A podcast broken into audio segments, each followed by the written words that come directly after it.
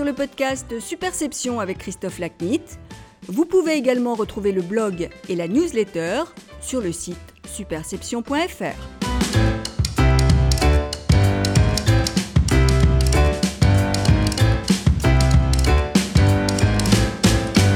Bonjour, je suis ravi de vous retrouver pour ce nouvel épisode du podcast Superception. Aujourd'hui, mon invité est Jean-Marc Huleux. Jean-Marc est président de l'agence Full Six France. Notre conversation est consacrée à un thème aussi passionnant qu'il est insuffisamment traité, l'expérience client.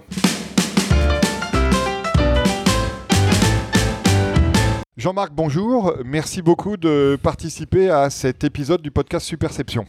Bah, merci à vous de prendre le temps de m'écouter, c'est super sympa. Avec plaisir. Donc Jean-Marc, euh, à votre sujet, moi je sais que votre vie a été structurée notamment par un, événement euh, dramatique qui est arrivé assez jeune dans votre famille.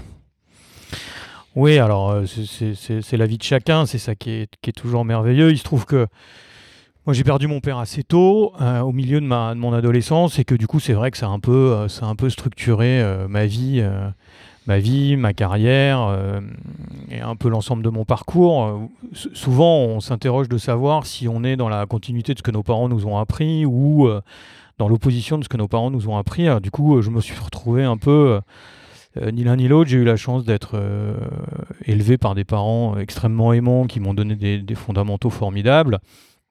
Et du coup, après, plutôt que d'essayer de me dire je vais devenir photographe comme mon père ou danseur étoile comme ma mère, je me suis plutôt dit que j'allais trouver une voie à moi et j'ai eu la chance de trouver cette voie avec la com. Euh, assez tôt d'ailleurs, puisque je, crois que j'ai dû faire mon premier stage vers 19 ans, à l'époque dans une agence qui s'appelait Bates. Alors il y a vraiment que les plus vieux d'entre nous qui peuvent s'en rappeler, mais euh, dans cette période-là, c'était une très très grosse agence américaine et j'ai eu la chance voilà, d'y faire un, stage, un stage qui m'a fait découvrir ce métier que j'ai immédiatement aimé de par la variété des sujets, la variété des gens, la variété des métiers sur lesquels on travaillait et puis surtout... Euh, c'était pas, euh, on, est, on est dans les années 90, c'était pas un métier grave, c'était un métier sympa, c'était léger, c'était aérien, c'était enjoué. Donc voilà, j'ai trouvé cette voie tout à fait formidable. Comme par ailleurs, j'ai pas hyper adoré la période scolaire. Ça a été pour moi, après avoir fait une école de commerce, euh, euh, on va dire assez quelconque quand on pense aux grandes majors d'aujourd'hui, euh, qui m'a permis de découvrir ce qu'était le marketing, mais c'était pas, c'était pas mon vrai truc. Mon vrai truc, ça a vraiment été de rentrer dans la vie active. Alors, cette entrée dans la vie active, elle s'est fait notamment avec une, entre, une aventure entrepreneuriale qui, qui est le fruit d'une d'un épisode assez euh, savoureux. Donc euh, racontez-nous ça. Ouais, c'est une histoire un peu dingue. Euh, j'ai 21 ans et donc je suis appelé au service militaire parce qu'à l'époque il y a le service militaire. Et quelques mois avant cette incorporation, je suis en stage dans une boîte qui fait à ce moment-là, je crois, de la vidéo. du côté de Pantin et on traite à l'époque des films d'entreprise pour une marque qui s'appelle les frigorifiques de l'Union dont le secrétaire général est Maurice Dugardin à l'époque, est un ancien général reconverti dans le civil un type, un type formidable comme l'armée sait en produire, c'est-à-dire euh, humain, engagé, combatif, euh, solide, vraiment un type formidable, avec le, pour lequel j'ai beaucoup d'amitié. Et euh, un jour, par hasard, alors qu'on est à Pantin, il me dit j'ai un rendez-vous au Trocadéro, vous me ramenez. Moi, à l'époque, j'ai une vieille triomphe brinque-ballante, donc je sais jamais à quel endroit elle tombe en panne. Je lui dis ok, je vous emmène. Et dans ma voiture, il me dit mais bon, mais Jean-Marc, qu'est-ce que vous voulez faire dans la vie? Et je lui dis j'ai envie de créer une agence. Ah, me dit-il, ça c'est marrant de créer une agence. Et vous faire une agence de quoi? Bah, Je lui dis une agence de communication globale. Et je commence à raconter des, petites idées euh, sur euh, la pub qui doit être cohérente avec l'édition, qui doit être cohérente avec le marketing direct, qui est un terme aujourd'hui passé, mais qui à l'époque euh, prenait tout son sens. Et il me dit c'est génial, je suis d'accord, je vais vous aider. Et on se retrouve au pied du Trocadéro, et il me dit voilà, je prends 20% du capital de votre agence, et je vous donne mon budget. J'ai 21 ans et je crée comme ça Hule, Bibar et Associés euh, en 89, euh, qui est ma première expérience vraiment fondamentale. Donc qu'est-ce que vous avez appris pendant cette euh, première aventure? Ah bah c'était génial, j'ai commencé dans ma chambre chez ma mère avec mon bureau qui servait d'agence avec mon associé qui était créatif et moi commercial. Euh, on, a quand même, on a quand même ramé euh, une grosse année et demie euh, avant de trouver un peu de fond. Et donc j'ai découvert quel était le, climat de, de l'entreprise en France. C'est-à-dire, par exemple, trouver un local. trouver un local sans bilan, bah, c'est tout à fait impossible. Et une fois que vous avez le bilan, si vous n'avez pas une caution, bah, c'est tout à fait impossible. Enfin bref, c'est une épreuve, c'est une épreuve marrante quand vous avez 22 ans. Je suis pas sûr aujourd'hui que ça me ferait autant marrer, mais à 22 ans, c'était vraiment très intéressant. Et pendant deux ans, on, se spécialise dans la filière du froid et on gagne euh, un client qui fait du conditionnement de produits de la mer à Boulogne-sur-Mer. Et euh, à l'époque, il n'y a pas l'autoroute qui nous emmène au Touquet. Et donc, une fois par semaine, je prends ma voiture et je fais l'aller-retour à Boulogne-sur-Mer en partant à 4h du matin de Paris et en rentrant à 22h. Et on y fait euh, de la presse, des brochures, encore du marketing direct. Et on commence à gagner des prix, des prix qui n'existent plus, mais il y avait des magazines B2B à l'époque de type Grand Froid, si ma mémoire est bonne. Et donc on gagne le grand prix de ce truc-là, ce qui est un truc dingue pour nous. Et puis au bout de deux ans, on a une sorte de micro coup de bol. La marque Fuji, qui aujourd'hui, je ne sais pas si elle existe encore, mais en tout cas sur les consommables, cassettes vidéo à l'époque, début des DVD, etc euh, lance une compétition pour accompagner euh, sa communication. À l'époque, je crois de mémoire que c'est Publicis qui est en charge du truc, c'est un truc énorme, et nous on se retrouve dans ce machin. On avait des locaux dans le 17e, dans un immeuble où il y avait que des junkies dans l'escalier, enfin c'était tout à fait improbable. Et on gagne cette compète. On gagne cette compète euh, comme ça arrive encore aujourd'hui, et c'est ce qui m'émerveille toujours dans ce métier, avec un petit miracle. Et on gagne cette compète. Et, et le truc super angoissant, c'est que quand on gagne la compète, le patron du marketing nous dit Bon, c'est un gros risque pour nous. Du coup, mon patron japonais étant en Europe la semaine prochaine, on aimerait visiter vos locaux. Et c'est pour ça que je vais vous raconter la blague, de, la blague des junkies dans l'escalier. C'est qu'on a été obligé de faire nettoyer tout l'immeuble pour que le japonais puisse arriver sans se faire agresser. Donc on a utilisé tous nos copains de quartier euh, qui étaient devenus des copains, qui eux-mêmes étaient euh, vendeurs de je sais pas quoi, pour nettoyer l'immeuble et pour accueillir notre japonais. Voilà. On a gardé ce compte pendant, pendant trois ans, ce qui était assez formidable. Et puis, euh, on s'est, comme beaucoup à l'époque, craché sur la loi Sapin, puisque, comme vous le savez, elle nous a incité à de la transparence. Et je ne vous cache pas qu'à l'époque, les sujets d'achat média, par exemple, dans le cas des agences comme les nôtres, n'étaient pas full transparency, comme on dit aujourd'hui, et qu'on n'a pas survécu à cette époque-là. Voilà. Bon, et donc là, comment s'est passé le rebond? Euh, il s'est passé avec une petite période de transition dans une agence indépendante qui s'appelait Artop, qui était dirigée par un monsieur qui s'appelait Jean-Noël Garing, qui était un type formidable, très gentil, qui a racheté, alors à l'époque, euh, une fois de plus, il n'y a que ceux euh, qui ont passé quelques années qui s'en rappellent, une agence qui s'appelait Colin Guitare Nazareth. Et je me suis retrouvé au milieu de ce magma de type de 50 ans, très sur d'eux, avec beaucoup de, d'expérience, de credentials, mais pas très sympa avec la jeunesse. Ce qui m'a pas du tout fait marrer. Du coup, j'ai pris, euh, j'ai réussi à sortir au bout d'une petite année de là-bas et j'ai passé une année sabbatique où j'en ai profité pour faire un assez gros tour, pas du monde, mais j'ai visité beaucoup beaucoup de pays. J'en ai profité pendant une petite année pour me dire euh, c'est quoi finalement ma vie de demain d'un mec de, de 29 ans à l'époque? Je suis rentré dans le groupe qui était dirigé par Jacques Bérébi à l'époque, qui s'appelait Rochefortez, dans laquelle il y avait un réseau qui s'appelait Newton, euh, qui était un réseau d'agences européennes, un petit réseau d'agences européennes, dans lesquelles j'ai fait du développement pendant deux ans. Et effectivement, à la fin de cette première année, en allant aux États-Unis, donc on doit être de mémoire en 95 ou 96, je, ou, quelque chose comme ça, je découvre Internet et je me dis, euh, il va se passer un truc dingue avec ce truc-là. À l'époque, je sais pas quoi, on est, euh, on est encore au modem qui font gling gling gling et qui durent des heures. Quand même, on sent un truc. Et là où l'anecdote devient assez rigolote, c'est que le, Maurice Dugardin qui m'avait aidé euh, à monter mon agence a des enfants, et il se trouve que son fils a décidé de reprendre une euh, fabrique de chemises en Bourgogne qui s'appelle Alain Gauthier. Il me dit c'est génial ton truc, on va vendre des chemises sur mesure sur Internet.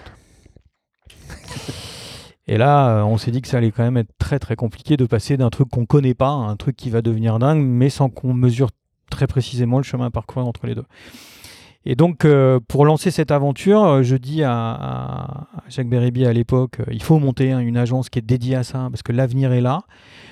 Et assez, assez cash et avec beaucoup de vérité, il me dit, écoute, j'ai beaucoup, beaucoup de conseils d'administration à gérer comme ça, ça me suffit. Une de plus n'est pas une bonne idée. Et donc, un peu, un peu vexé, je lâche pas l'affaire et je rencontre par l'intermédiaire d'un de mes potes, Philippe Lenchener, qui est le président de Sachi à l'époque, et je parle de cette histoire à Philippe en lui disant il se passe un truc de dingue avec le digital. Je ne sais pas comment vous allez gérer vos clients, mais à l'époque, euh, Toyota était un des clients phares de l'agence. Je dis je ne sais pas comment vous allez faire de Toyota demain sur le digital parce que ça va être central pour eux. Indéniablement, ça va être central. Et avec tout le talent que Philippe a, il me dit écoute, euh, je sais pas très bien où ça va ce truc-là, mais si tu as envie, lundi matin, tu as un bureau ici. Et on crée cette chaîne, cette interactive. Et comme ça, j'ai commencé l'aventure Sachi en 98 ou 19, je sais plus, 18 je crois, euh, qui a été une aventure complètement dingue puisque c'est le, c'est le début de, de, l'Internet en France, c'est le début des dot-com, c'est le début des, des, levées de fonds. Et on vit deux ans de dingue où des mecs arrivent en skate à l'agence euh, à 22 ans et ils disent Bonjour, on a rendez-vous, euh, on vient de lever 20 millions, qu'est-ce qu'on fait? C'était, c'était une période un peu dingue. Voilà, c'était un peu dingue. Oui, ça c'est quand la bulle allait bien, ça. Voilà. C'était pré-éclatement de la bulle. C'est ça. Quand la bulle a été un peu moins bien, on s'est un peu concentré sur des gros comptes. On a lancé le premier U-Shop chez Carrefour. On a lancé des gros sites sur Perrier. On a fait un gros boulot comme ça. Et à ce moment-là, Philippe a décidé de réorganiser le groupe Sachi en France sur en gros trois piliers. Un pilier grande conso avec Sachi, un pilier santé avec Healthcare, à l'époque dirigé par Hervé Bono, et un pilier corporate euh, dont il décide de fusionner toutes les entités pour créer cette, euh, cette agence corporate. Et qui m'en confie la présidence. Et donc je fais ça de 2002 à, à 2005. Et 2005, vous venez ici, là où on est aujourd'hui, enfin pas ici d'ailleurs géographiquement, mais ici non. fonctionnellement. À l'époque, euh, Roi CGCNO est la plus belle agence corp à Paris indéniablement. Et Laurent Habib, à l'époque son patron qui me, qui me, qui me débauche chez Sachi, me dit on a vraiment besoin d'avoir une culture consumer. C'est là que sont nos voies de progrès et de croissance. J'aimerais que tu t'occupes de ça. Et donc j'arrive en 2005 avec, euh, avec euh, honnêtement pas grand chose à faire. C'est-à-dire que l'agence tourne super bien, elle est très équipée, les gens sont intelligents, sont structurés. C'est une agence qui va bien. Et c'est assez bizarre parce que du coup, dans ma, carrière, j'ai plutôt connu des trucs qui étaient durs, qui étaient âpres au combat, qu'il fallait modifier, etc. Et là, le truc allait vachement bien. sur un, une sorte de filet de croissance formidable. Euh, Stéphane Fuchs était un, incroyable euh, négociateur de budget, donc ça marchait vraiment très très bien. Et donc je ne sais pas très bien quoi faire. Et, je pense que pendant quelques mois, tout le monde se demande ce que je fais là, en fait, qu'il n'y a pas vraiment de budget Qu'allait-il faire dans ce qui n'était pas une galère? Ouais, voilà, il n'y avait, avait, pas de budget consumer et j'avais été annoncé comme le mec qui allait faire du consumer. Donc c'était un peu bizarre. Et puis, euh, et puis arrive euh, une compétition pour Harley Davidson. Et j'aime passionnément cette marque parce que, euh, par ailleurs, j'adore faire de la moto. Ça fait 20 ans que je roule en Harley, bien avant que ça soit les engins formidables que c'est aujourd'hui. Et, je fais cette compète à l'époque avec Fabrice Conrad, qui est aujourd'hui directeur général d'Avas Paris, qui est, un minot à l'époque, et, Olivier Moulierac, qui était patron de création, euh, aujourd'hui patron des Napoléons. Et on fait cette compète en se disant, euh, c'est complètement dingue, nous on a toujours traité que des sujets de valeur des entreprises, et là il faut qu'on descende dans le produit pour raconter ce qui permet de faire. Donc c'est vraiment, une nouvelle orientation pour l'agence, ce qui rend le sujet passionnant. Et, et, je crois que pour une des rares fois de, de, ma carrière, on a écrasé la concurrence euh, de cette compète, puisqu'on est à peine sorti de la salle que le client nous appelle en disant le président arrête tout, c'est vous, il veut que vous et rien que vous. Et donc euh, je me suis dit à ce moment-là, d'ailleurs, ce qui est assez euh, marrant, c'est que la passion emporte tout. C'est ce que j'allais dire. Ouais. la passion emporte tout. Finalement, rien d'autre que ça ne motive notre relation avec les annonceurs. Et je crois qu'il a senti tellement d'envie que même si on avait été très mauvais, il n'aurait pas osé me dire que c'était pas possible. Quoi. Voilà, et donc on a s'est occupé de cette marque pendant longtemps, d'ailleurs, pendant 7 ou 8 ans, donc c'était vraiment formidable. Puis après, euh, on a eu un autre coup qui nous a renforcé sur le consumer, on a eu le compte LG. Le compte LG, à l'époque, est géré par une autre agence du groupe. Il y a des petits, euh, des petits euh, anicroches entre les uns et les autres. Et le patron d'LG, euh, en passant par, par notre président, dit si vous voulez qu'on reste dans le groupe Avas, il faut nous trouver une autre agence. Et donc on fait des concours de beauté, il fait la tournée des agences et il décide de travailler avec nous. Ce qui est très sympa. Et du coup, pareil, dans cette même logique-là, on se retrouve à dire bon, bah, le brief, les gars, c'est le tambour en inox. Quoi. On est chez CNO, on compte très peu de budget consumer et donc très peu de gens capables de comprendre ces enjeux de consommation où on attend davantage une logique de ROI de ce qu'on fait en matière de communication que ce que le corporate a toujours demandé. Et donc c'est une nouvelle phase de la période qui est assez, euh, assez dingue. J'ai fait euh, plein d'autres choses avec les années, dans, dans, les sujets euh, assez structurants, on va dire, de, de, ma carrière chez Avas. Il y a eu le gain du, du SIG à l'époque où euh, Thierry Sausset ouais. est nommé délégué interministériel euh, du SIG, ce qui est une nouveauté que Sarko décrète, puisqu'il en fait une sorte de secrétaire d'État qui lui donne une place autour de la, table du Conseil des ministres. Et euh, Thierry décide, une des premières décisions qu'il prend, c'est de dire je vais arrêter de fractionner ce budget du SIG dans 14 agences dont chacune gère un tout petit bout sans qu'il y ait aucune cohérence d'État. Je vais choisir une agence. Et il a choisi Havas, Paris, qui à l'époque euh, s'appelait encore SCG, je crois. Ouais, SCG Ciano. Ouais, sûrement, ouais. Et, et à ce moment-là, j'ai le, j'ai le plaisir de, de, de, de- de gagner la timbale, c'est-à-dire d'aller m'occuper d'un truc qui n'a jamais été fait dans un cadre qui n'a jamais été fait. C'est très particulier comme période. C'est une petite période où vous êtes un peu hors sol parce que vous passez tous vos lundis matins euh, au SIG, tous vos lundis de fin de matinée à l'Elysée et tous vos lundis en début d'après-midi à Matignon. Alors, Vous passez votre temps à euh, raconter des trucs, à les faire valider par l'un et valider par l'autre. Donc c'est une période de ma, de ma vie qui est tout à fait particulière. C'est, comme une parenthèse tense et intense, surtout sous le, mandat de Sarkozy, qui est un, un garçon, euh, comme tout le monde le sait, euh, tonique. Et euh, à défaut d'avoir des appétences politiques euh, de ce côté-là, d'ailleurs, c'est, des gens qui envoyaient du bois. C'est-à-dire, une vraie volonté de, changer les choses, une vraie volonté de faire de la communication autrement. Je ne veux pas juger du fond, hein, une fois de plus, je ne veux pas juger du fond, mais quand même une volonté de, changer les choses. Et par exemple, Saucet me dit, euh, voilà, notre challenge, c'est d'inventer une publicité instantanée. Et pour lui, la publicité instantanée, c'est d'être capable de passer un encart en presse régionale pour informer tous les Français un lundi soir d'une décision prise le lundi midi pour parution le mardi matin.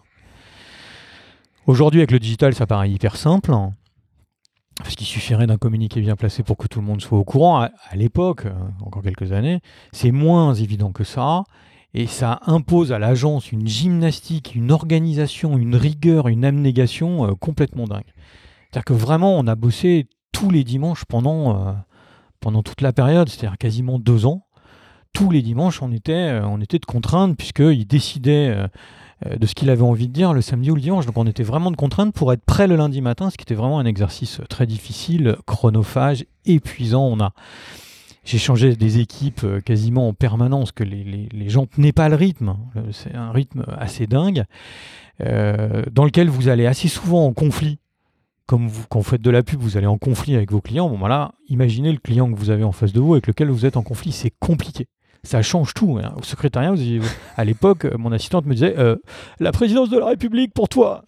Ça, changeait de, ça changeait de tempo. Donc deux ans un peu, euh, en apnée et qui s'arrête avant la, la campagne théorique de, de, de Strauss-Kahn, puisqu'on est un peu marqué strauss-kahnien et que du coup, je pense que à ce moment-là, on a plutôt envie d'avoir une agence euh, qui soit pas dans notre typologie et donc euh, notre collaboration s'arrête comme ça et je garderai pour moi les, les secrets de cette fin de collaboration.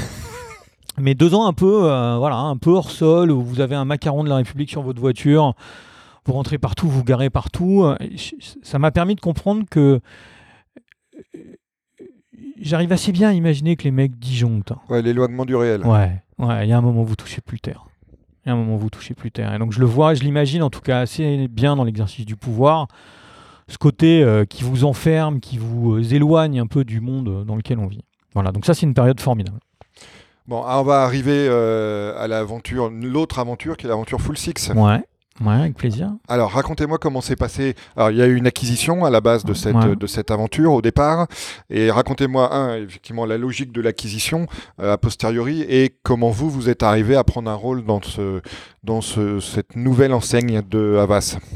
Alors, il y a, il y a trois ans, euh, il y a trois ans, moi je suis vice-président exécutif d'Avas Paris et je suis notamment en charge de toutes les activités digitales d'Avas Paris, bien entendu, mais aussi et surtout du compte EDF que je consolide en création et en médias, ce qui en fait le compte le plus intégré de, de la sphère.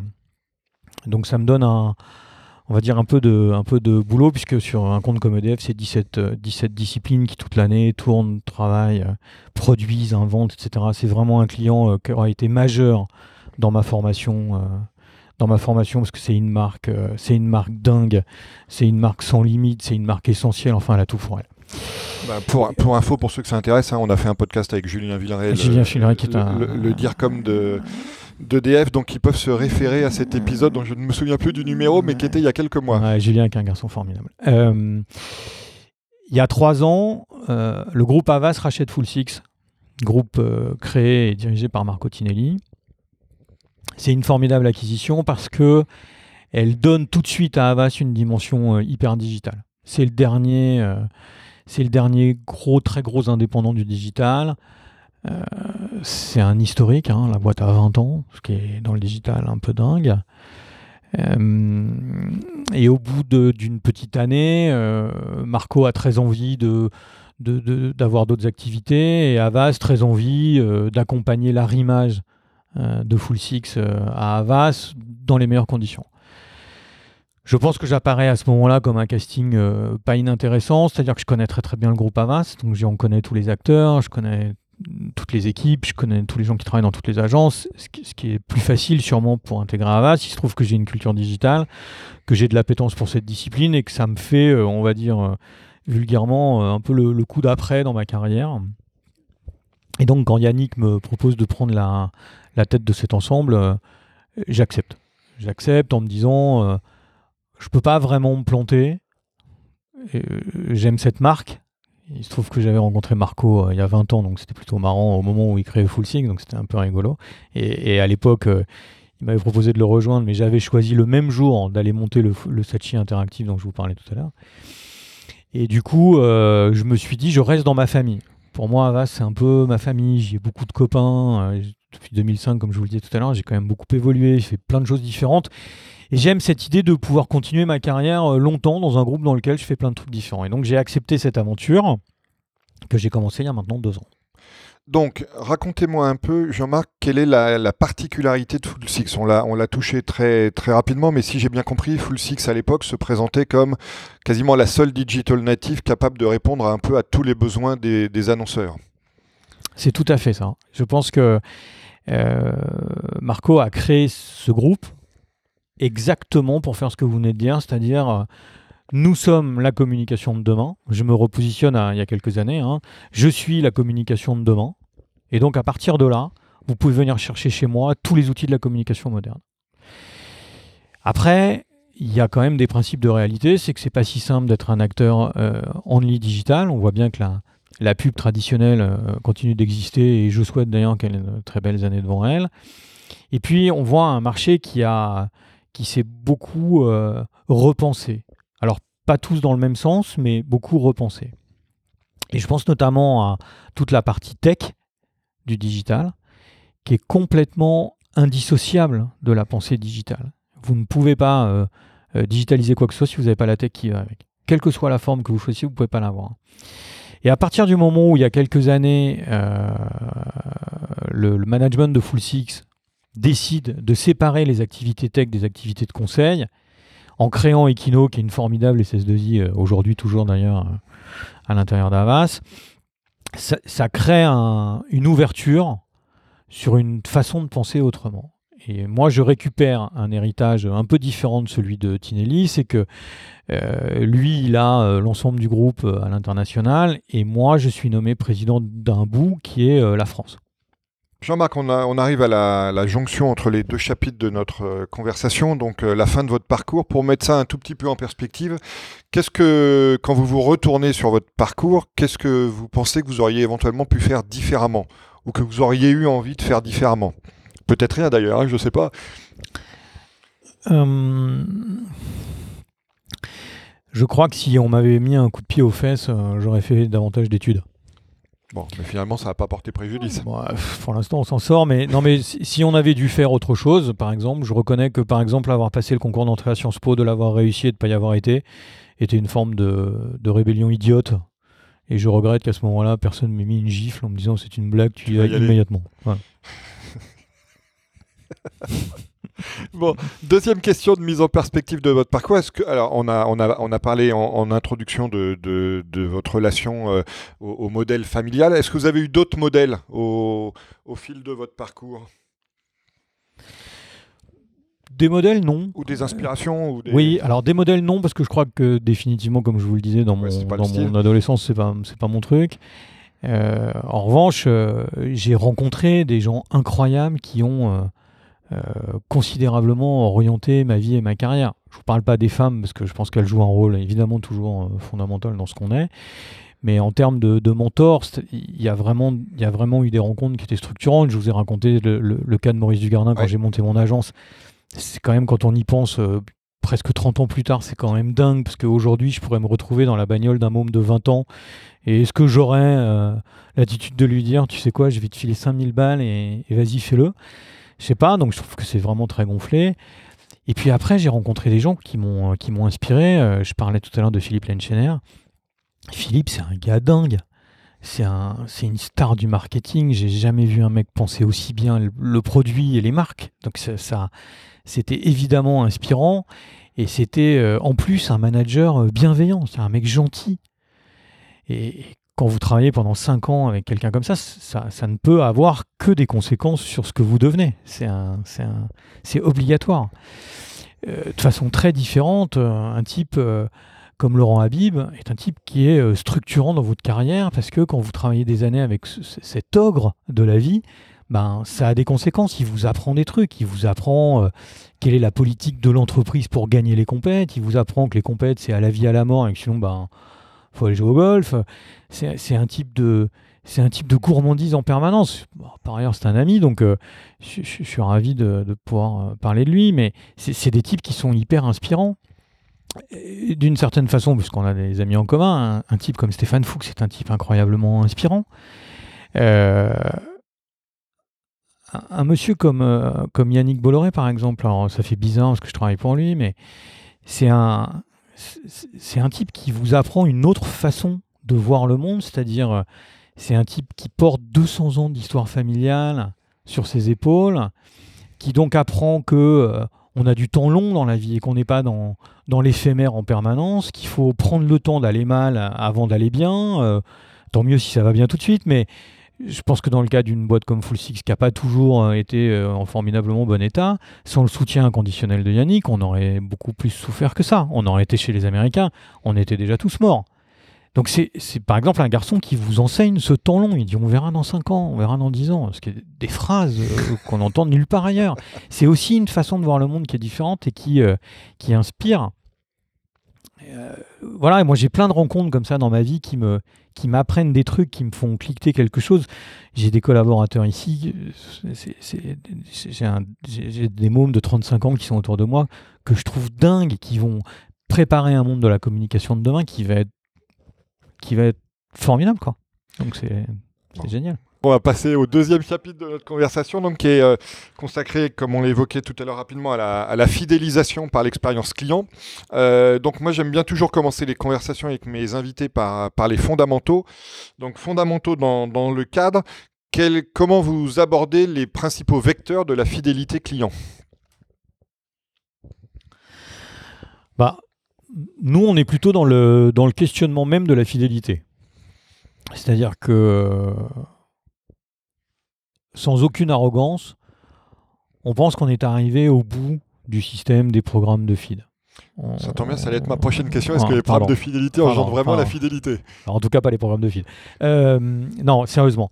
Sérieusement, j'ai l'impression qu'on est passé à l'étape d'après.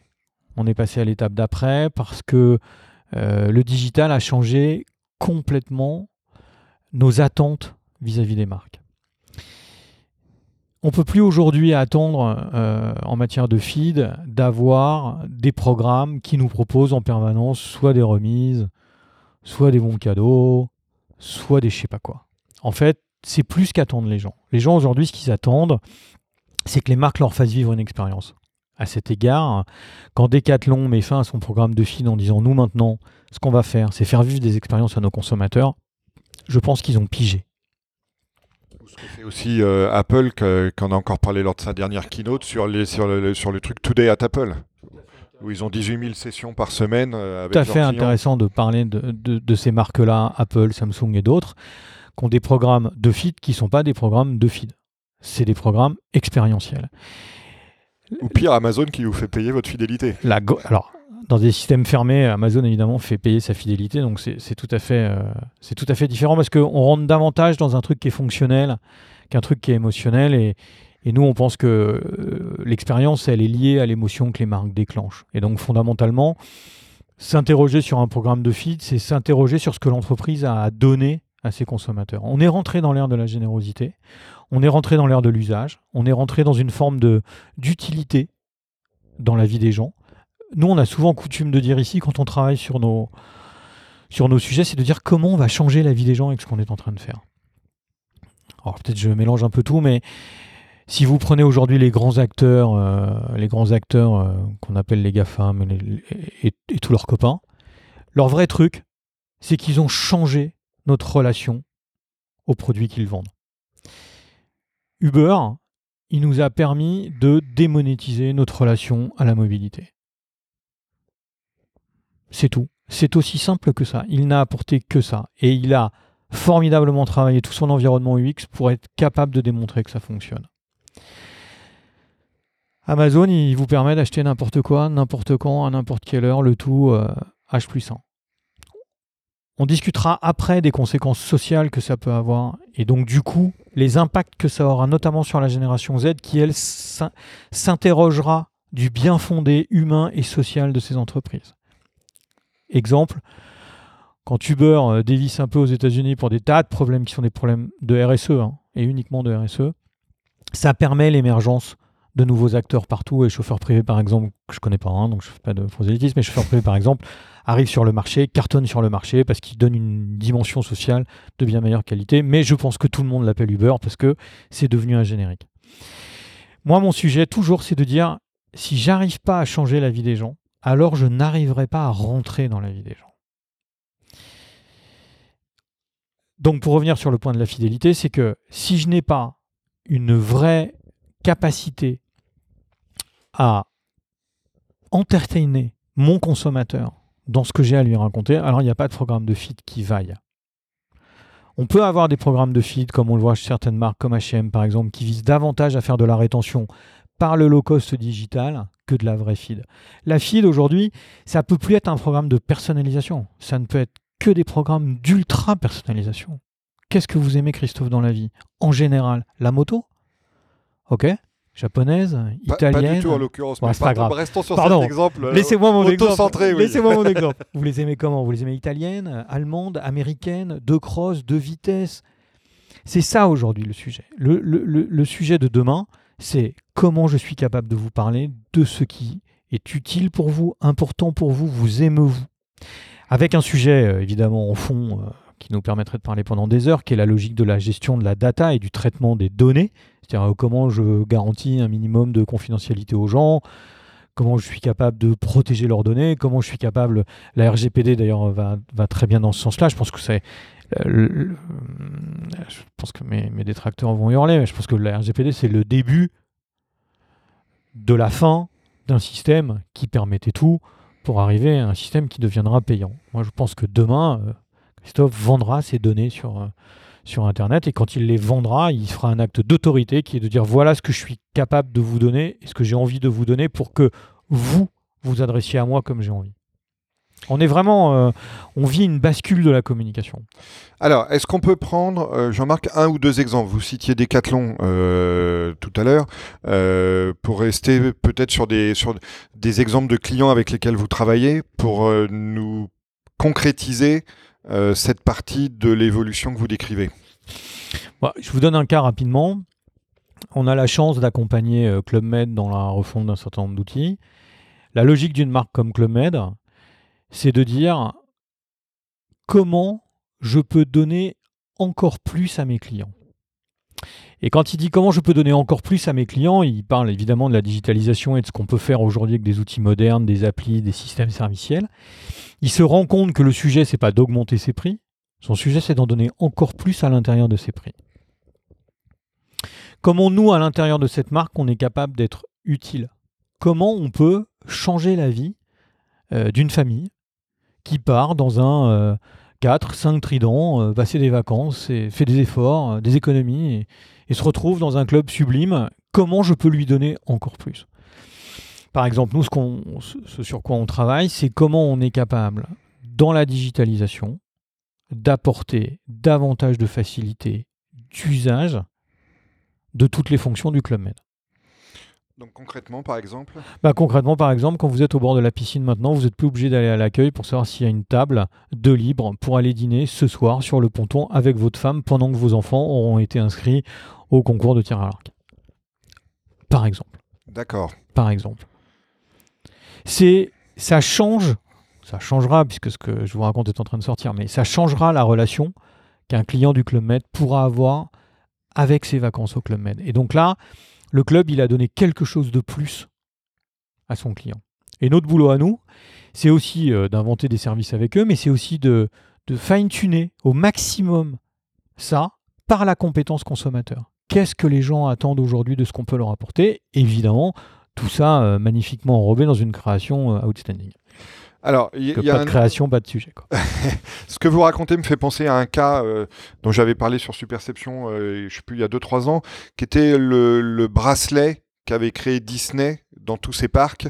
Et euh, le bracelet Disney permet à la fois de payer les restaurants, d'ouvrir sa chambre d'hôtel, mais aussi d'informer les photographes du, parc de l'enfant qui a un anniversaire et donc de lui faire souhaiter son anniversaire à travers les datas envoyées par le bracelet par les, figurants qui sont dans les, grosses peluches là, qu'on adore tous, euh, dans le parc, de faire prendre des photos, de récupérer les photos, etc. Donc c'est un type aussi d'expérience qui, correspond à ce que vous expliquez. Totalement. C'est exactement ça le monde dans lequel on est demain. Vous Avec, dans le cas de Disney un énorme investissement Alors, tech derrière pour évidemment. en termes d'infra. Évidemment, puisque du coup, c'est une tech qui est totalement intégrée à l'expérience du parc et donc de fait à des coûts en infra.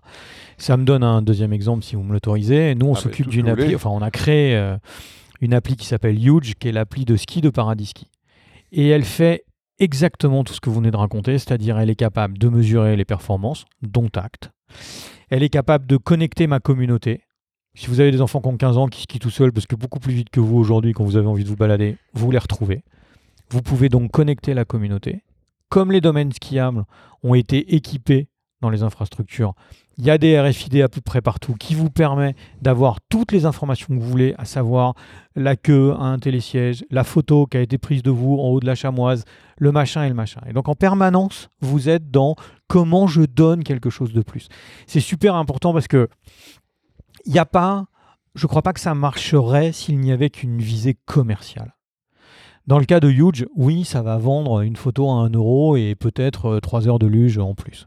Mais je crois que c'est pas ça le sujet important, comme c'est pas le sujet important de Disney tout à l'heure.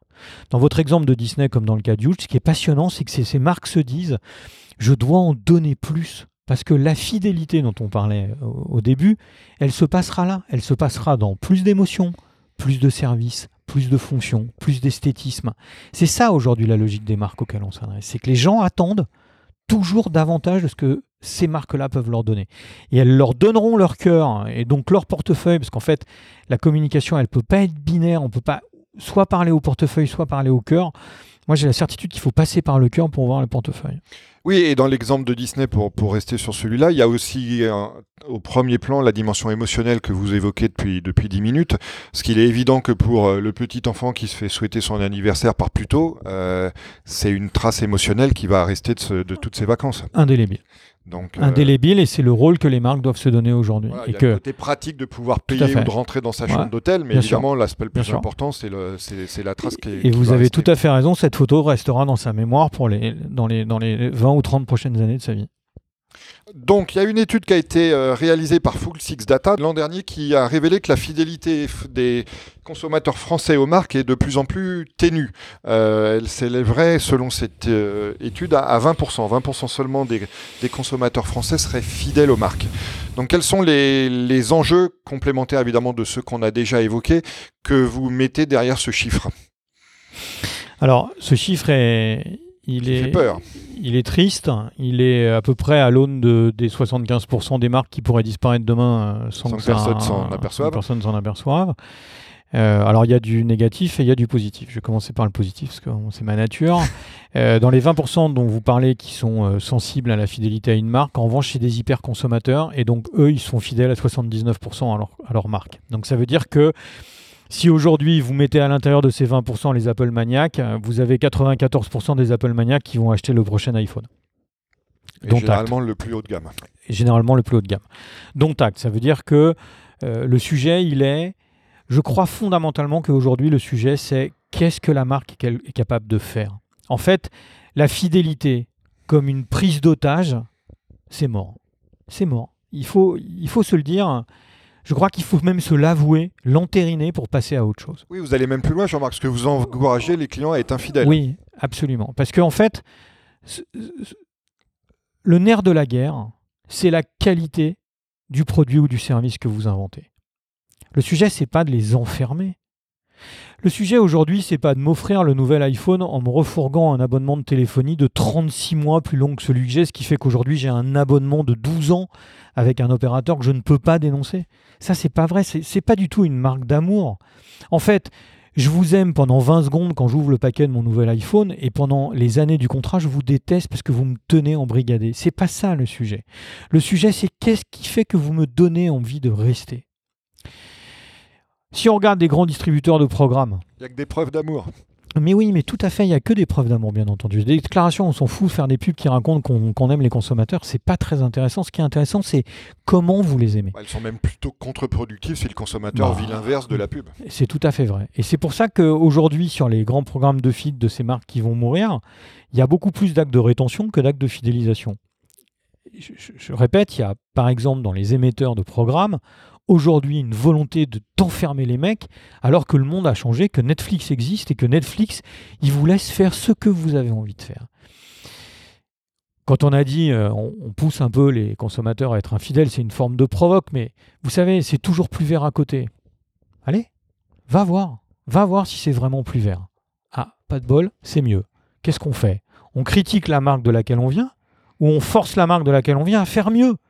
Et c'est ça fondamentalement le boulot qu'on a à faire avec nos clients aujourd'hui. C'est travaille ton expérience client pour être capable d'offrir davantage, pour pas avoir à te poser la question de la fidélisation et donc d'avoir des, clients qui restent chez toi. C'est ça le truc. Tout ce que vous évoquez et qu'on discute depuis, depuis quelques temps a évidemment aussi des conséquences internes dans les entreprises. Parce que qui dit nouvelles expériences, qui dit nouvelle approche plus émotionnelle que transactionnelle avec ses clients, etc., dit aussi peut-être évolution interne en termes d'organisation, d'approche méthodologique au sein des entreprises. Est-ce que c'est quelque chose que vous voyez, que vous vivez avec vos clients? Premier point. Et deuxième point, est-ce que c'est aussi un aspect sur lequel vous avez une, euh, influence de temps en temps? Alors on est clairement confronté à tous ces problèmes-là. C'est-à-dire qu'aujourd'hui l'entreprise, même si euh, beaucoup euh, refusent le terme, quand même très organisée en silo. Et que, et que par définition, la digitalisation du monde slash serviciel, c'est de l'anti-silo. Donc comment on est capable d'accompagner les mutations de l'entreprise sur des sujets aussi graves? Il y a un frein majeur. Il y a un frein majeur, c'est que qui dit expérience de marque dit marque, et qui dit marque dit solidité, qui dit solidité dit moyen.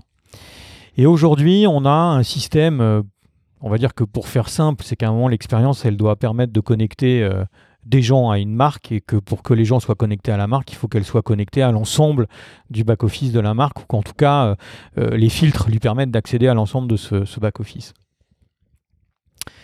Aujourd'hui, trop souvent, on peut opposer ce que j'appelle le nouveau monde et l'ancien monde. Le nouveau monde, c'est quand on a des idées qui sont des idées nées du marketing, achetées par un président, qui donne un go pour lancer un projet, mais que ce projet n'est pas raccordé au back-office de l'entreprise parce que le système de l'entreprise, la DSI de l'entreprise, son système d'information, il est trop complexe, il est trop protégé, il est trop daté, il est trop ce qu'on veut, et que du coup se connecter dessus devient trop lent. Donc fait rater le time to market aujourd'hui fondamental, c'est-à-dire cette vitesse qui fait qu'on est capable d'apporter quelque chose de plus avant que d'autres le fassent, qui est un nouveau mode de pensée, nous rend la vie hyper compliquée. Et souvent, euh, on fait à côté un chemin parallèle d'un niveau de modernité et d'innovation complètement dingue, que 8 fois sur 10, ça échoue, et que le client euh, met le truc à la poubelle et décide de repartir sur une nouvelle aventure. Mais seulement, quelquefois, ça fonctionne hyper bien et devient encore plus puissant que l'ancien monde. Et là se pose la question du raccord avec l'ancien monde pour être capable de le faire. Et là, ça, ça complexifie énormément le, le sujet. Donc, aujourd'hui, euh, le, cas le plus intéressant et le plus emblématique pour moi, c'est quand une direction générale pilote le marketing, la com et la tech. Parce que si elle fait les trois, alors elle a tout le centre névralgique de l'entreprise avec elle. Elle sait connecter, elle sait définir et elle sait raconter. Donc ça, c'est pour moi le modèle euh, des boîtes qui veulent que euh, leurs clients aient une expérience avec eux demain. avec elle demain, pardon. C'est vraiment l'organisation fondamentale. Et c'est là aussi peut-être, Jean-Marc, où on voit l'intérêt des expériences des nouveaux entrants. J'écoute en ce moment une interview assez longue de, de Elon Musk en podcast, et il revient sur quelque chose qui, est, qui, est, connu à propos de Tesla, mais qu'on oublie souvent, c'est-à-dire que Tesla n'a plus de modèle. C'est-à-dire que les marques ont un nouveau modèle qu'elles sortent tous les 2-3 ans. Tesla intègre les innovations dans ses modèles au fur et à mesure qu'elles les produisent, c'est-à-dire qu'elles passent directement en production une fois qu'elles sont stabilisées en, R&D, et euh, fait aussi ce qu'on ce oublie souvent avec Tesla, c'est-à-dire des updates logiciels des voitures, qui est, qui est un modèle dans l'industrie automobile qui est complètement disruptif. Ce qui est, ce qui est, ce qui est génial, c'est que Uber se crée totalement affranchi euh, des parcs automobiles euh, des, sociétés de taxi habituelles. Amazon, euh, Amazon qui se lance en faisant fi de tout ce que les grands industriels de la distribution doivent gérer. Il a perdu des centaines de milliards en 10 ans. le président de Carrefour aurait sauté la première semaine avec des pertes aussi stratosphériques, mais lui, il a continué de perdre et de perdre et de perdre pour toujours investir. Donc c'est un peu un monde parallèle. Alors Amazon, c'est particulier, je pense, par rapport aux pertes, parce que il euh, y a beaucoup d'entreprises comme Amazon qui auraient fait autant de pertes qui, ont, qui sont mortes aussi. La particularité, je trouve, chez Amazon, et c'est quelque chose que, que, vous évoquez aussi de temps en temps, c'est la capacité qu'a eu Bezos de donner du sens au départ à son aventure entrepreneuriale, ce qui fait qu'il a fait patienter pendant euh, de nombreuses années Wall Street, ce que, euh, enfin, on connaît tous des, des, des, tas de pure players concurrents d'Amazon qui n'ont pas été capables de raconter la même histoire et qui sont et très rapidement. Tout à fait. Et aujourd'hui, alors euh, on va reparler de Bezos après, mais aujourd'hui, le monde de la distrib tel qu'il est, tel qu'on le connaît nous notamment, qui est un modèle français un peu euh, spécifique, quand il se heurte à Amazon, il se heurte aussi de ne pas avoir pu avoir toutes ces pertes-là pendant des années pour créer la modernité nécessaire à son, à son système. Pour parler de Bezos, moi je trouve que son, son talent euh, dingue, alors je me permets pas de juger le monsieur que je connais pas, hein, mais son talent dingue, c'est d'avoir dit je ne vais travailler qu'autour de l'expérience consommateur. Et je pense qu'avec ça, il a pris des, longueurs d'avance. Parce qu'avec ça, il s'offre tout et n'importe quoi. Parce que finalement, tout a du sens puisque tout répond à une demande de la consommation. Est-ce que demain, on a envie d'avoir des hyper où il y aura plus de caissières, plus d'humains, plus rien, et on rentrera, sortira avec un paquet de cornflakes ou pas? Si on était dans un podcast où je peux dire ce que je veux, je dirais que moi, c'est pas le monde dont j'ai envie, mais en même temps, c'est indéniablement le monde vers lequel on va. Euh, son truc, c'est que à chaque fois, il va inventer ce petit plus d'expérience qui satisfait les gens. Et il explique toujours, pour rebondir sur ce que, sur ce que vous dites, que la plupart des boîtes ont l'obsession du concurrent. Mhm. À Amazon, il a toujours mhm. inculqué l'obsession du client, comme, vous dites. C'est exactement son truc. La, la, distinction entre les deux. Et c'est vrai que euh, la plupart des boîtes ont l'obsession du concurrent. Et c'est sûrement une des raisons pour lesquelles il n'a pas de concurrent. Euh, nous, par exemple, quand on, quand on bosse avec nos, nos clients maintenant, on leur dit on est confronté non pas à vos concurrents, on est confronté à une concurrence de l'expérience. La concurrence de l'expérience, tous ces gens dont on vient de se parler longuement, euh, ils sont sur la génération qui arrive sur le marché aujourd'hui, euh, natifs de ces marques. Ils ne les ont pas vus arriver comme nous, vus grandir comme nous. Aujourd'hui, nos enfants, ils prennent un Uber. Oui, pour eux, c'est naturel. C'est naturel. Et quand ils font euh, des crêpes à 15h un dimanche, se faire livrer un pot de Nutella une demi-heure plus tard, c'est la vie. je pense que malheureusement, ils ne se posent pas la question du modèle social que ça crée, mais c'est un autre débat. Mais pour eux, c'est la vie. La simplification dans l'UX, dans le parcours client, à l'intérieur de ces marques dont on vient de parler, est tellement dingue que c'est ça le challenger de toutes les marques pour lesquelles on travaille. C'est pas leur concurrent qui est fondamental. Ce qui est concurrent fondamental, c'est eux. Si on prend les grandes places de marché aujourd'hui, euh, qui soient dans la mode ou autre chose, leur fonds de commerce, c'est une expérience. Les marques aujourd'hui, c'est comment elles arrivent à s'intégrer dans l'expérience si elles n'arrivent pas à créer leur propre expérience. Mais le sujet ne va tourner plus que autour de ça. Donc on est vraiment confronté à cette nouvelle expérience. Et ça, c'est un point, euh, puisque vous me posiez la question euh, par rapport aux clients au marché, je trouve que c'est un point encore un peu borné. C'est-à-dire que quand on leur dit ça, ils disent ouais ouais mais bon nous euh, on n'est pas vraiment concernés. Ah, bah nous nous non Amazon, c'est pas un problème. Puis dans la vitesse, c'est pas, pas nécessaire. Non, non, on n'a pas besoin. Et, on, voit ces gens et puis on les revoit un an plus tard ou 18 mois plus tard. Et, et, ils ont pris de la conscience, mais en même temps, ils ont beaucoup souffert parce qu'en 18, Bah ouais. mois, en 18 mois, il se passe d'horribles choses. Et donc, on n'y est pas encore. Quoi. Vous voyez, c'est cette organisation euh, hyper silotée avec des patrons de la transformation à droite à gauche qui n'ont pas les pouvoirs de la transformation parce que comme ils sont euh, transverses de l'ensemble des activités, ils n'ont pas de budget pour opérer vraiment cette transformation, donc c'est lent. Avec des, sur certains marchés, la, la lenteur est la bienvenue. Je pense que par exemple le domaine du luxe, il n'y a pas besoin d'aller beaucoup plus vite que ça, mais dans d'autres secteurs, c'est fondamental. Alors, pour rebondir sur euh, notre discussion euh, et, poursuivre celle-ci, il y a un concept que vous présentez aussi, que vous exposez, qui est le, passage du Customer Journey au People Journey, pour prendre en compte l'expérience et la fusion des vies pro et perso. Alors, racontez-nous un peu votre vision à ce sujet. Bah, c'est la, suite logique de, ce qu'on vient de se dire, c'est que quand euh, on considère, nous, que la FID est en train de, décliner gentiment et que du coup, le CRM est gentiment en train de, de passer à autre chose, même si c'est une discipline euh, fondamentale, on dit, nous, que customer, ça veut plus dire grand-chose. Management, c'est plus vraiment dans l'air du temps. C'est-à-dire que, un, je ne suis pas qu'un client, et deux, tu ne manages pas mon temps de consommation. Je crois fondamentalement qu'aujourd'hui, tout ça a été balayé par l'inclusion de la tech, des nouvelles technos et, notamment du mobile qui est un, acteur de, changement euh, fondamental. Que nous, on pense qu'on est davantage euh, dans un moment où il faut parler aux gens de ce qui peut les enchanter, de ce qui peut leur donner envie, à l'intérieur même de ce qui est leur nouvelle forme de vie, que de leur dire Hé mec, je vais m'occuper de ton cas, je t'ai embasé, à partir de maintenant, je vais te raconter. Je crois que c'est terminé. On en a fait l'expérience, euh, on a eu cette idée de concept, euh, on a travaillé sur ce concept, pardon, il y a, ça doit faire à peu près deux ans qu'on travaille dessus. Le PRE Alors, on a travaillé le PRE, euh, qui était le People Relationship Enchantment, qui était la conclusion de la, de la mort de la fille et du CRM. Mais, non, mais sur la, la notion de, de, de People, People Journey, Journey. ouais, on a commencé à bosser dessus il y a deux ans euh, avec, avec Joséphine Lefranc, qui est ma patronne de la stratégie, en disant euh, regarde le monde dans lequel on vit aujourd'hui. Là, par exemple, on est dans une réunion. Comme tout le monde, on a regardé notre portable. Comme tout le monde, on a été soumis à une impulsion émotionnelle euh, passionnante d'une des marques qu'on aime. Et en pleine réunion, alors que c'est pas à moi de parler, je me suis commandé un nouveau t-shirt. Alors on s'est dit en fait, ce monde-là a changé.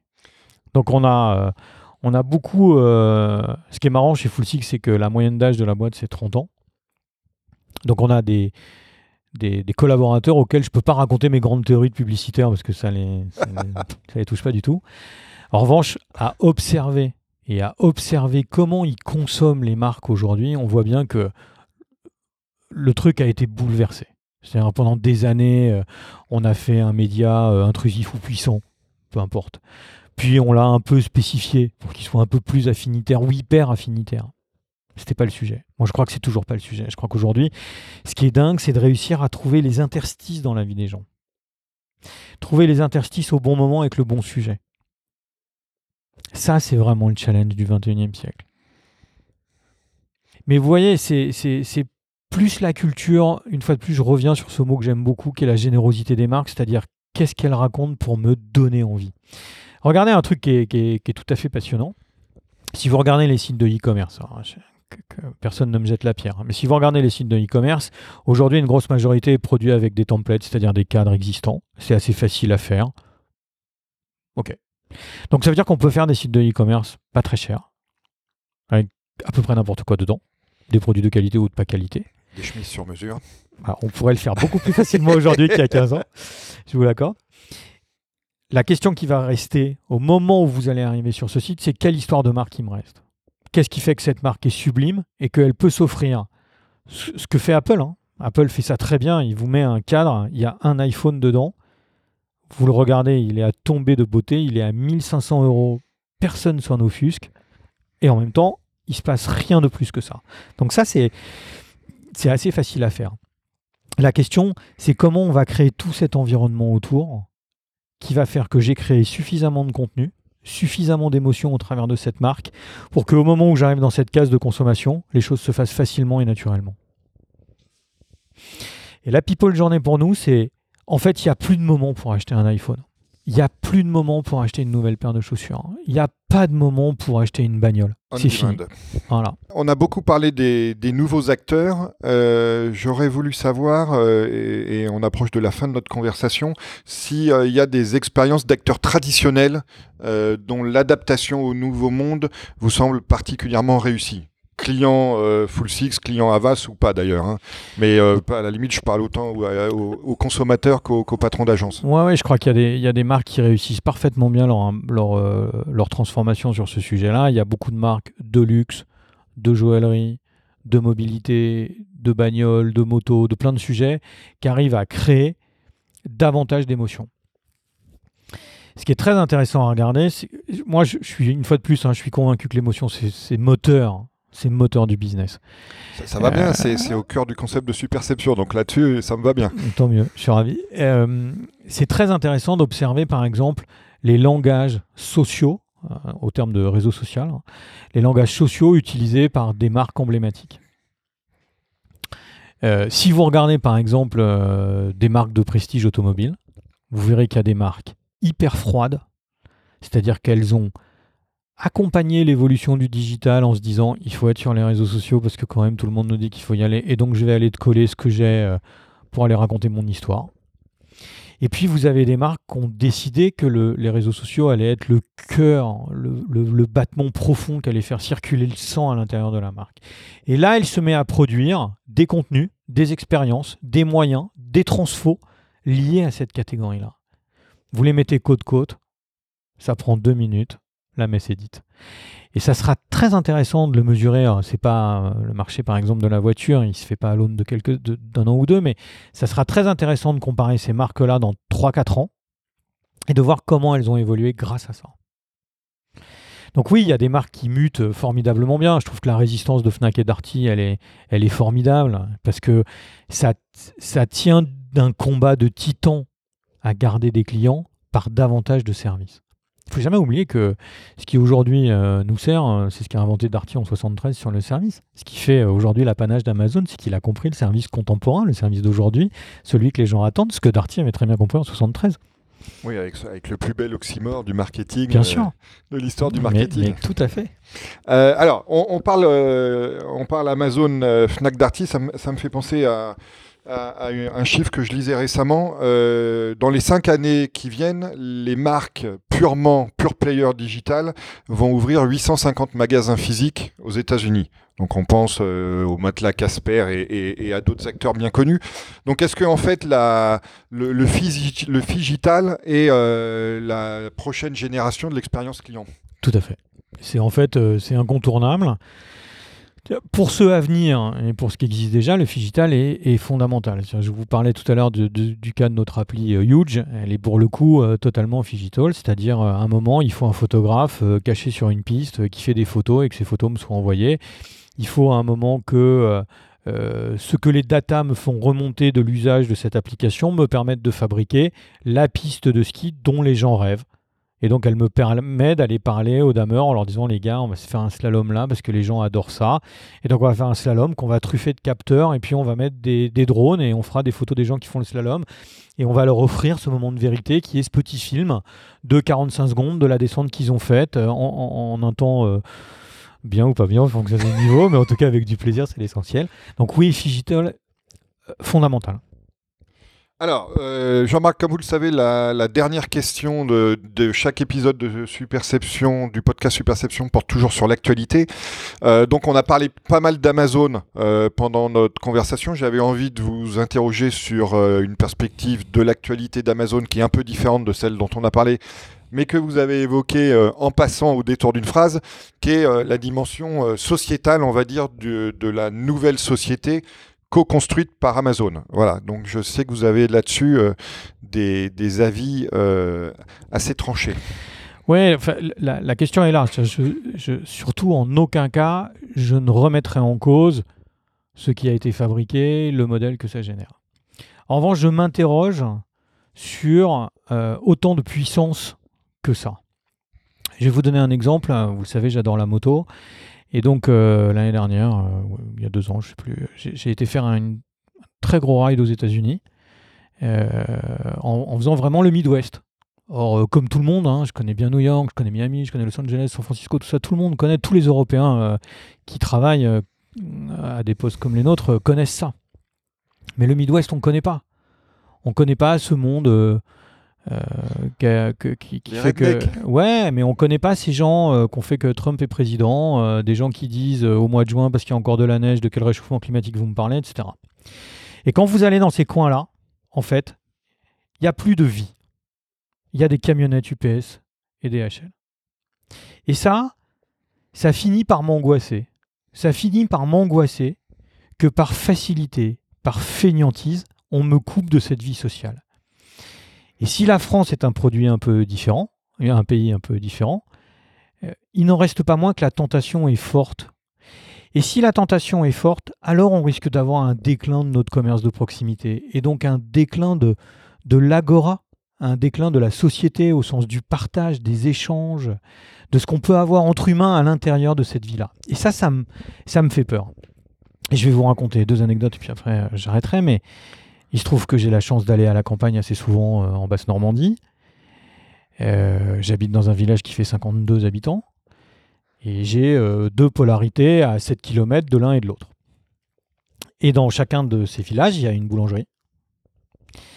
Et il y a un an, ils ont installé un, distributeur de baguettes automatiques d'une boîte qui s'appelle baguette.com. Je les connais pas, j'ai pas de débat, pourquoi pas? Un an plus tard, un des deux boulangers, celui qui était à gauche de ma maison, me dit en fait, je lui posé la question, mais ça fait quoi baguette.com Il dit écoute, euh, en fait, celui de droite me dit ça n'a aucune incidence, on s'en fout complètement. Et celui de gauche, il me dit bah en fait, il m'a piqué les 100 baguettes qui faisaient la différence dans mon budget. Parce que on est dans une boulangerie de province, donc il, peut savoir quasiment le matin quand il a terminé combien il va vendre de baguettes, parce qu'il sait qu'il habite dans un périmètre de 15 km autour de chez lui. Il m'a dit ça m'a privé des 100 baguettes qui fait que j'étais à l'équilibre et donc je vais fermer cette boulangerie pour ne garder que l'autre plus grande que j'ai dans un village plus grand à 25 km de là. J'ai peur de ces conséquences-là. J'ai peur de ça parce qu'en fait, il faisait pas le même pain que celui qui était à droite. Et des fois, j'avais envie du sien, des fois, j'avais envie de l'autre. J'ai peur de ça. J'ai peur quand euh, mes enfants, le dimanche après-midi, me disent Ah, papa, il n'y a pas de confiture, viens, on va le commander sur Amazon, on l'aura dans une heure. en fait, j'ai pas envie de ce monde-là. J'ai envie qu'ils se prennent en charge, j'ai envie qu'ils aillent dans un euh, euh, franc prix qui, lui, fait l'effort d'être ouvert le dimanche avec des vrais gens qui travaillent, qui sont payés, qu'on assume plutôt que de faire solution de facilité, je vais commander un truc sur Amazon sans penser que le mec qui va le livrer un dimanche après-midi va sortir de chez lui, prendre une camionnette, tout ça pour gagner 1,40€. Après, alors ce que vous dites, Jean-Marc, est aussi la contradiction euh, presque intérieure de gens comme nous qui, d'un côté, travaillons au développement du numérique et de l'autre, pouvons être légitimement et, et, et, je dirais même heureusement que, qu'on arrive encore à être, à être effrayé par cette perspective. C'est tout à fait cette, euh, cette, ce, conflit intérieur dans lequel on est, qui, euh, enfin, dans lequel, en tout cas, j'essaye de me mettre avec mes équipes et de réfléchir à ça. C'est c'est toujours pareil. Savoir comment ne pas aller trop loin. Ouais, voilà, exactement. C'est comment on est capable, par exemple, de travailler sur du digital passif, c'est un digital qu'on vit pas, mais qu'on constate après pour pouvoir continuer d'avoir une vraie vie avec des vrais échanges. Moi, ça m'anime. C'est-à-dire que j'essaye, on essaye d'avoir un peu de, de, fond sur le métier qu'on fait, d'avoir un peu de recul pour pas tout basculer dans waouh, c'est tellement formidable ce monde qu'on nous prépare.